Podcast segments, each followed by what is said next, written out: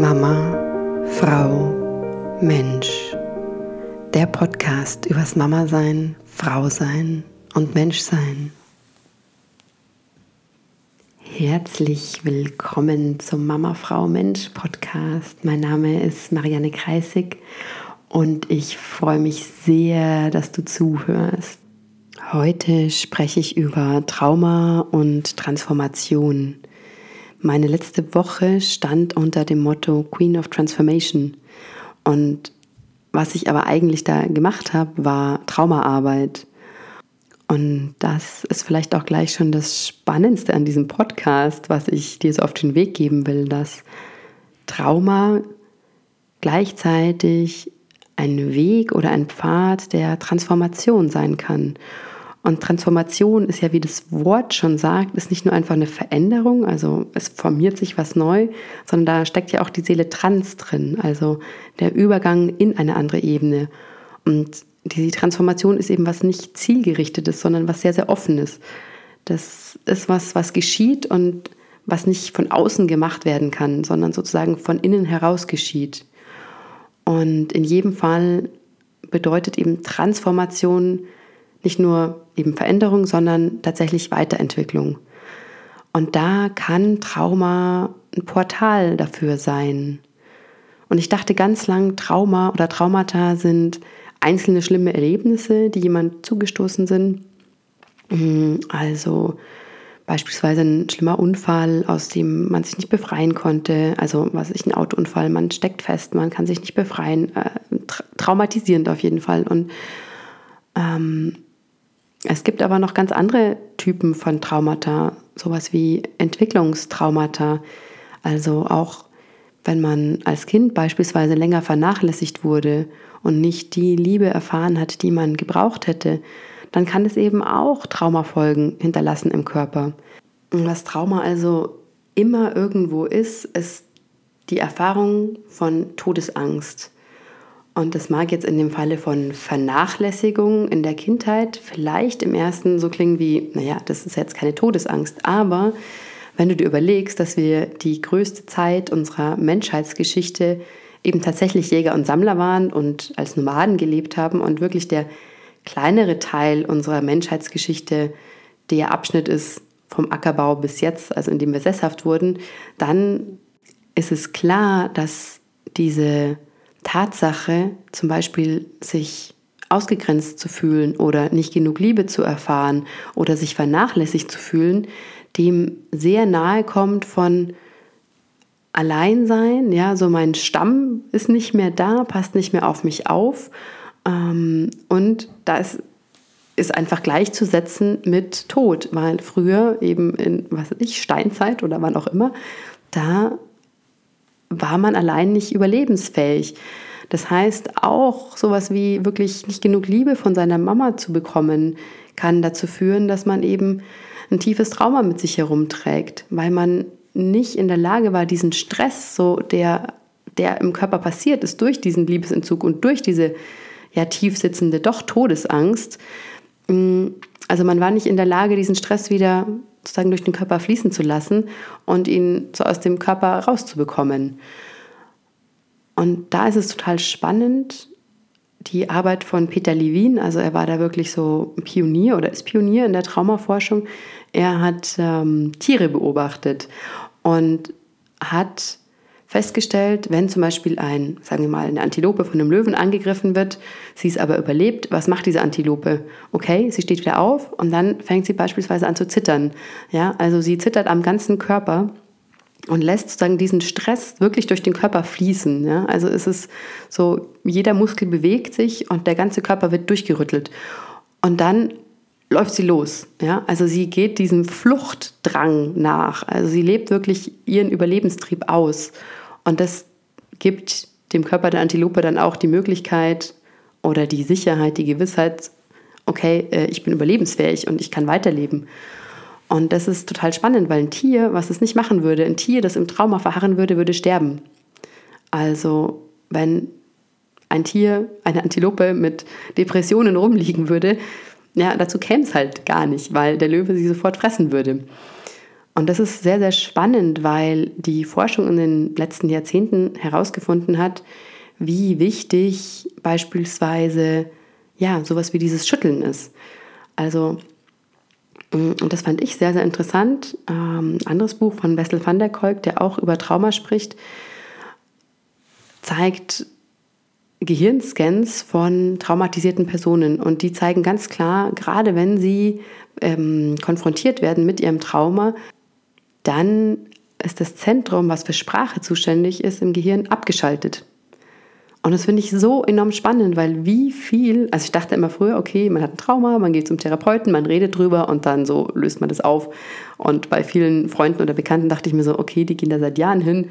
Ich habe nicht das Gefühl, dass sich irgendwas verändert, aber who knows? Ich meine, wer bin ich, das irgendwie zu beurteilen? Aber jedenfalls war es für mich so spannend zu hören und auch, dass das einfach wissenschaftlich gezeigt und belegt ist, dass manchmal über Trauma überhaupt gar nicht gesprochen werden kann, weil das die zuständige, ähm, das, der zuständige Bereich im Gehirn einfach abgeschaltet und gelähmt ist. Das heißt, über Sprache ist gar keine Möglichkeit, an Trauma zu arbeiten, oftmals. Und von daher führt der Weg über den Körper, wie so oft. Der Weg führt über Körpergefühl, überhaupt wieder ja, Körpergefühl herzustellen. Viele traumatisierte Personen haben ganz schlechtes Körpergefühl und können kaum ihre Gefühle im Körper wahrnehmen. Und das ist sozusagen ein Bereich, das wieder zu lernen. Hm, aber gleichzeitig eben auch so dieses Schütteln und dieses Zittern im Körper bewusst hervorzurufen. Das ist, kann eben auch ein Teil sein, so festsitzenden Stress ähm, zu befreien. Und das ist auch genau das, was wir letzte Woche gemacht haben in unseren Übungen. Also der erste Teil der Übung war tatsächlich so eine Schüttel- und Rüttelübung, wo es darum ging, den Körper in einer bestimmten Position in dieses, ja, ich nenne es jetzt mal Zittern zu bekommen. Was für mich sehr, echt wirklich sehr schwer war in der Position, die, äh, die uns sozusagen vorgeschlagen wurde. Also ich kenne das von so aktiven so Osho-Meditationen, da ist ja auch so ein Zittern und Schütteln am Anfang mal dabei. Und im Stehen fällt mir das sehr leicht, so dieses natürliche Zittern im Körper aufzugreifen und zu verstärken und dann auch wirklich einfach geschehen zu lassen, also nicht mehr drüber nachzudenken, sondern einfach laufen zu lassen. Und letzte Woche in der Position im Liegen ging es für mich kaum. Und vielleicht auch deswegen war die Erfahrung, die ich gemacht habe, nicht so intensiv. Ich dachte mir am Anfang vor der Woche, okay, so das ein oder andere Erlebnis wird da wahrscheinlich aufkommen, kam aber dann gar nicht. Also ich hatte schon dann diesen Impuls mal zu mich zu bewegen und zu schlagen und wegzutreten und auch mal zu schreien. Ähm, aber ich hatte das Gefühl, es hätte noch intensiver sein können. Also entweder so habe ich es nicht geschafft, dieses Zittern so stark zu machen, dass meine, meine Stressbefreiungsreaktion, sage ich mal, ähm, stark war. Oder, und das ist eine zweite Möglichkeit, und das habe ich mir auch wirklich vorgenommen für die Woche, ich will nur so weit gehen, wie ich tatsächlich in der Lage bin, das zu integrieren. Weil in meinem Leben mache ich ja nicht nur diese Ausbildung jetzt gerade, sondern ich bin auch noch Mutter und ähm, ich habe eine Familiensituation, in der ich stecke, eine Konstellation mit meinen Eltern und meinem, meinem kranken Vater, die wirklich sehr herausfordernd ist und ich auf ganz vielen Ebenen ja, herausgefordert bin tatsächlich gerade. Und deswegen habe ich gesagt, so hey, ähm, slow down, mach langsam, weil es bringt niemanden was, wenn ich dann in zwei, drei Wochen zusammenbreche, nur um jetzt irgendwie so einen tollen Durchbruch zu erleben, der ja vielleicht auch gar nicht so wichtig ist. Und so war es sehr, sehr sanft. Also dieser erste Teil der Übung. Der zweite Teil der Übung war sehr, sehr intensiv und viel schmerzhafter, als ich dachte. Und ich habe auch zum ersten Mal nicht alle Übungen gemacht in der Woche, weil ich gemerkt habe, mein Körper will nicht, es ist zu viel. So, also um was ging es im zweiten Teil? Der zweite Teil war ein sogenannter De-Armoring-Prozess. De-Armoring bedeutet sowas wie Entwaffnung oder Ent, ja, Entwappnung so. Und dabei ist ja auch natürlich eine Ausbildung um Sexualität, ging es um Vulva und Vagina. Also was ich gemacht habe, war verschiedene Punkte an meiner Vulva erst und dann innerhalb der Vulva-Lippen zu drücken und zu halten und hineinzuatmen in die Gefühle, die dabei hochkommen oder die Empfindungen, die auftauchen im Körper. Und so außen, also an der Vulva, war, war es noch ziemlich okay, auch am Eingang zu der Vagina. Es gab vielleicht ein, zwei unangenehme Punkte, aber indem ich wirklich in diese Punkte hineingeatmet äh, habe und langsam losgelassen habe, ging das sehr, sehr gut. Also ich hatte das Gefühl, die Anspannung, also sozusagen diese Rüstung, die ich da habe, die, die ist wirklich sehr sanft dahingeschmolzen. Wo es aber dann einfach wirklich schmerzhaft war, war der ganze rechte Teil meiner Vagina. Also wir waren angeleitet, in Kreisen immer tiefer nach innen zu gehen und jeweils an verschiedenen Punkten in der Vagina dann mit dem Glaszillo hinzudrücken und diesen Punkt zu halten und wirklich unserem Körpergefühl zu folgen, hinzuspüren, hineinzuatmen und so weit es geht loszulassen. Und es ging einigermaßen gut, würde ich sagen. Also leicht war es auf jeden Fall nicht. In, noch in der Vagina, aber dann am Gebärmutterhals war es echt so schmerzhaft. Und das war für mich auch echt erschreckend, weil ich ja auch schon erleben durfte, wie lustvoll der Gebärmutterhals ist und dass er einfach auch eine Quelle von Orgasmen sein kann. Und jetzt aber zu spüren, welcher immense Schmerz da sitzt, ganz egal, wo der Herde jetzt kommt, ob das jetzt ein, in Anführungszeichen Trauma ist oder ob das ja einfach eine Anspannung ist, die da, die sich da einfach über lange Jahre festgesetzt äh, hat, ist im Prinzip ja egal. Und hm, also ich, ich habe es wirklich nicht geschafft, dann diese Übung jeden Tag zu machen. Also am den zweiten Tag habe ich gleich ausgelassen, weil ich gemerkt habe, so hey, ich brauche eine Pause. Und am dritten Tag habe ich es einfach nur echt minimal berührt, weil ich gemerkt habe, so hey, der will einfach gerade in Ruhe gelassen werden. Der will jetzt nicht, dass da dran gearbeitet wird. Beziehungsweise ich bin vielleicht einfach gar nicht in der Lage, das loszulassen gerade. Vielleicht brauche ich einfach noch ein tieferes Level an Sicherheit und also Sicherheit in mir, dass ich mich da wirklich traue, reinzugehen und loszulassen. Und diese Sicherheit herstellen im Körper, das war ein weiterer wichtiger Punkt in der Übung. Denn eigentlich bevor wir in dieses sozusagen Drücken und Pressen dieser Punkte gegangen sind, äh, ging es darum, einen Bereich im Körper zu finden, in dem wir uns sicher fühlen, wo wir uns zu Hause fühlen. Und dann eben im nächsten Schritt, also beim Drücken, Pressen und Halten dieser Punkte, sich verbinden zu können mit gleichzeitig diesem Gefühl von Sicherheit im Körper. Also das ist enorm wichtig und das war sagen auch so übergreifend über dieser Woche gestanden, weil es eben so eine tiefe Arbeit sein kann und so tief gehen kann, gleichzeitig immer zu schauen, okay, wo kann der Ausgleich sein? Also wo ist eine Quelle der Kraft, die mich wieder, ähm, ja, die mich sicher fühlen lässt und die, die mich in Entspannung bringt. Denn wirklich nur die ganze Zeit an diesen Punkten zu arbeiten, hartnäckig zu arbeiten, macht halt echt extrem wenig Sinn, weil es ist einfach überhaupt keine Möglichkeit, das zu integrieren und dann aufzunehmen in den Körper.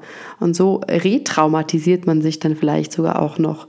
Und das ist ja auf gar keinen Fall so der, der Sinn und Zweck des Ganzen. Es war also für mich wieder eine sehr überraschende Woche, die einfach anders war, als ich sie erwartet hatte. Denn davor war ich mir sehr sicher, weil ich ja schon geschaut habe, okay, wo sind denn Traumata passiert in meinem Leben? Und da gab es tatsächlich echt eine sehr schlimme Situation für mich, die auch was mit Sexualität zu tun hatte. Also ich, es war keine, keine Vergewaltigung oder kein Missbrauch. Es war ähm, beim Frauenarzt und zwar hatte ich mehrmals einen, einen schlechten Papptest und dann schon ja so an der Oberfläche veränderte Zellen und das über einen längeren Zeitraum hinweg. Und damals habe ich in Bolivien gelebt und war nur kurz in Deutschland und habe diesen Test wiederholen lassen, war dann in Bolivien, dann kam das Ergebnis und es hieß so, ja, okay, wieder schlecht ausgefallen. So, Frau Kreisig, jetzt ähm, müssen Sie eine Biopsie machen lassen, weil wir müssen jetzt wissen, ob diese veränderten Zellen nur an der Oberfläche sind oder ob sie auch in die Tiefe gehen. Okay, ich dachte mir so, hm, jeder sagt, okay, das ist so ein kurzer Peaks und so, da wird einfach schnell eine ähm, Gewebeprobe entnommen, wird ja auch betäubt, kein Problem. Also habe ich da nicht weiter drüber nachgedacht und auch Frauenarzt fand ich nie schlimm, muss ich gestehen. Also ich war da auch nie verspannt. Es war echt, also war sehr okay für mich immer. Und dann kam diese Situation in Bolivien bei dem Frauenarzt, der schon eine Art Betäubung angewandt hat, so ein Eispray. Und dann kam diese Gewebeprobe und es hat mich einfach, oh, es war ein riesiger Schmerz. Es war so schmerzhaft und es hat mich einfach in so einer, äh, so unerwartet getroffen damals, dass ich also wirklich und das ist auch Teil eben von Trauma, dass ich wie so erstarrt bin. Also ich wusste überhaupt nicht, was, was gerade mit mir geschieht. Und bin auch tatsächlich, also fast bewusstlos geworden oder war so am Bewusstloswerden. Und ähm, ja, war Horror für mich. Also es ging aber auch alles so schnell, dass ich überhaupt nicht wusste, wie ich reagieren soll oder was ich tun soll. Und ähm, ja, also dann war meine Zeit in Bolivien zu Ende. Ich bin zurückgegangen nach Deutschland und hatte, so dachte ich, eine sehr gute Frauenärztin in München gefunden, die sehr verständnisvoll war, auch sehr viel mit Homöopathie und natürlichen Sachen gearbeitet hat. Und ich habe ihr von meinen Erfahrungen in Bolivien erzählt und wie schlimm, wie schlimm es für mich war. Und sie hat dann wirklich über echt, ich glaube, ein oder eineinhalb Jahre einfach nur weiter diese Abstriche wiederholt, die sich aber alle nicht verbessert haben. Also sie sind alle gleich geblieben, gleich schlecht in Anführungszeichen. Und dann kam irgendwann der Punkt, wo sie gesagt hat, wir müssen das jetzt wiederholen, weil ne, es ist einfach eine Vorstufe, kann eine Vorstufe von Gebärmutterhalskrebs sein, also sollten wir uns das auf jeden Fall anschauen. Und dann habe ich dem natürlich äh, zugestimmt und sie hat gesagt, ja, aber machen Sie sich keine Gedanken, diesmal wird es Ihnen nicht wehtun, ähm, Sie kriegen eine Betäubung.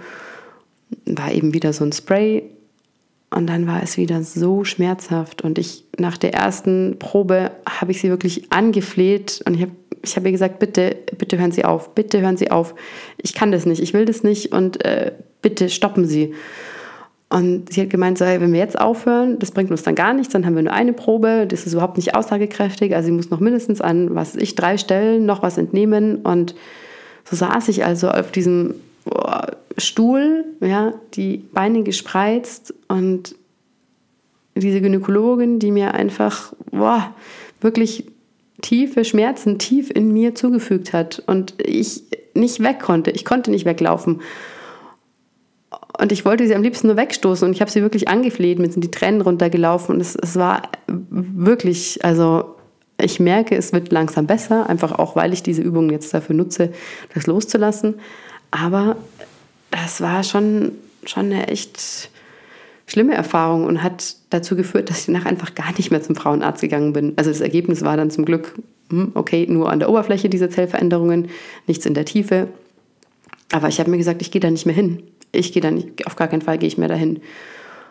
Und ähm, ich will jetzt nicht sagen, dass das unbedingt die richtige Entscheidung war. Auf jeden Fall bin ich dann erst wirklich Jahre später, nachdem mein Sohn auf die Welt gekommen ist, beziehungsweise davor in der Schwangerschaft, wieder zum Frauenarzt gegangen. Und glücklicherweise ist jetzt wieder alles in Ordnung, also keine veränderten Zellen mehr erkennbar. Ja, also es war, es war interessant für mich zu merken, okay, diese Erfahrung, die kam jetzt in den Übungen gar nicht auf. Und ich bin mir nicht sicher, ob sie ob sie deshalb nicht aufgekommen ist, weil ich sie noch nicht halten kann, also weil ich noch nicht den Grad von Sicherheit in meinem Körper habe, um da ganz reinzugehen wieder in diese Erfahrung oder die, diesen Stress da wirklich ganz loszulassen, weil ich merke, wenn ich davon spreche, wie ich es jetzt gerade getan habe, dann merke ich die Anspannung in meinem Körper. Also ich merke, wie sich echt alles in mir anspannt, insbesondere am Gebärmutterhals.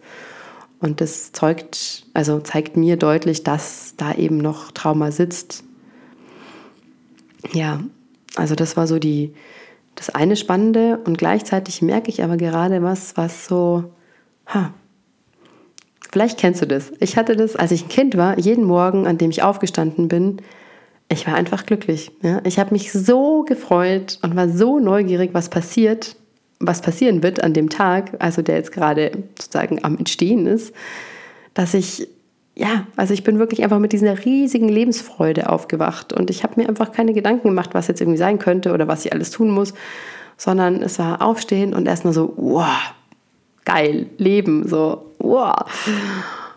Und jetzt, innerhalb der letzten Wochen, gibt es manchmal so kurze Momente, in denen wie so, wie so Luftblasen in mir aufsteigen und ich diese Freude, diese tiefe Freude auf einmal wieder empfinden kann. Und ja, es fühlt sich an, als ist es erst der Anfang von eben, als sie würde sich da, als würde langsam sowas los, also so abbröckeln von mir und so tief in mir was hochsteigen, das, was ich eigentlich bin. Und ähm, das ist jetzt nichts, was jetzt von einem Moment auf den anderen geht oder was ich so festhalten könnte oder großartig jetzt, also diese Momente, die sind tatsächlich noch sehr, sehr kurz gerade. Aber ich merke, sie passieren und das zeigt mir, dass, dass sich auf den Weg machen und Atemarbeit beispielsweise und Körperarbeit, dass das Dinge ganz tief, ähm, ja, um jetzt wieder auf eine Neuroebene zu gehen, eine neurologische Ebene zu gehen, ähm, ja, so im Reptiliengehirn verändert sich was, ja, da und das ist ja da, wo so ganz tief was sitzt, wo man mit dem bewussten, rationalen Denken gar nicht hinkommt. Das ist einfach eine Körperebene. Äh, ja, von daher bin ich halt einfach so unglaublich dankbar, dass ich jetzt ein ganzes Jahr fast noch vor mir habe für all das, was da kommen will. Und das sind jetzt gerade mal vier, fünf Wochen, die ich dabei bin und ich merke jetzt schon Veränderungen und das ist ein riesiges Potenzial. Also ich meine, ich spüre es für mich und ich erfahre das gerade und das heißt, dass du das auch erfahren kannst. Also wenn du beispielsweise in deinem Leben sowas wie, ja, so eine echt chronische Müdigkeit hast oder so eine Schlaffheit oder Abgeschlagenheit oder das muss jetzt ja nicht direkt eine Depression sein, aber es kann ja einfach auch so ein, ne, so ein bisschen so ein Blues-Mode sein, dann kann es halt sein, dass da auch irgendwo so eine so Traumaebenen drüber liegen über so der eigentlichen Freude, die, die du hast und die du bist. Ja, und deswegen möchte ich dir einfach sagen, so, hey, es gibt einfach eine Möglichkeit, das aufzulösen und sich wieder zu verbinden mit, mit der tiefen Freude und der, dem Lebensglück, das in jedem von uns lebt. Mm, genau, und das mache ich auch diese Woche, denn da geht es genau darum, sich auf der einen Seite bewusst über das Unterbewusstsein, nämlich ähm, damit zu verbinden. Und das ist ganz spannend, weil nämlich interessanterweise viele andere Traditionen, schamanische Traditionen oder indigene Traditionen, Bestandteile in ihren Kulturen haben, die sozusagen so eine Traumaarbeit ermöglichen. Also ob es jetzt zum Beispiel über Trommeln ist oder über schamanische Reisen oder was auch immer. Also es sind Dinge, die in unserer Kultur halt fast verloren gegangen sind, die in anderen Kulturen aber sehr wohl noch leben und die eben Elemente von, also Traumaheilungselemente bewahren. Von daher kann es halt auch für uns, sagen Westler, sehr positiv sein, sich mit so Dingen zu beschäftigen, sei es, ob es jetzt eben Meditation ist oder auch Mantra rezitieren. Auch tatsächlich alles Dinge, die ja, von diesem Traumatherapeuten in seinem Buch genannt werden als mögliche Therapiemethoden. Also es ist, es ist sehr, sehr viel da und wir können echt sehr dankbar sein, dass wir die Möglichkeit haben, ja, dass wir einen Zugang dazu haben. Mhm. Von daher, so wie auch meine Eingangsworte, jetzt auch meine Schlussworte, Trauma und traumatische Erfahrungen sind eben wirklich eine Möglichkeit für Weiterentwicklung. Sie können eine Quelle sein für riesigen, enormen Wachstum und Weiterentwicklung. Und ganz egal, was dir passiert ist in deinem Leben und wie schlimm es war und vielleicht sich auch jetzt noch anfühlt, es ist die Chance für Weiterentwicklung und für Heilung. Ja, und mit den Worten möchte ich mich diese Woche verabschieden und wünsche dir eine wunderbare Woche. Bis bald, alles Liebe.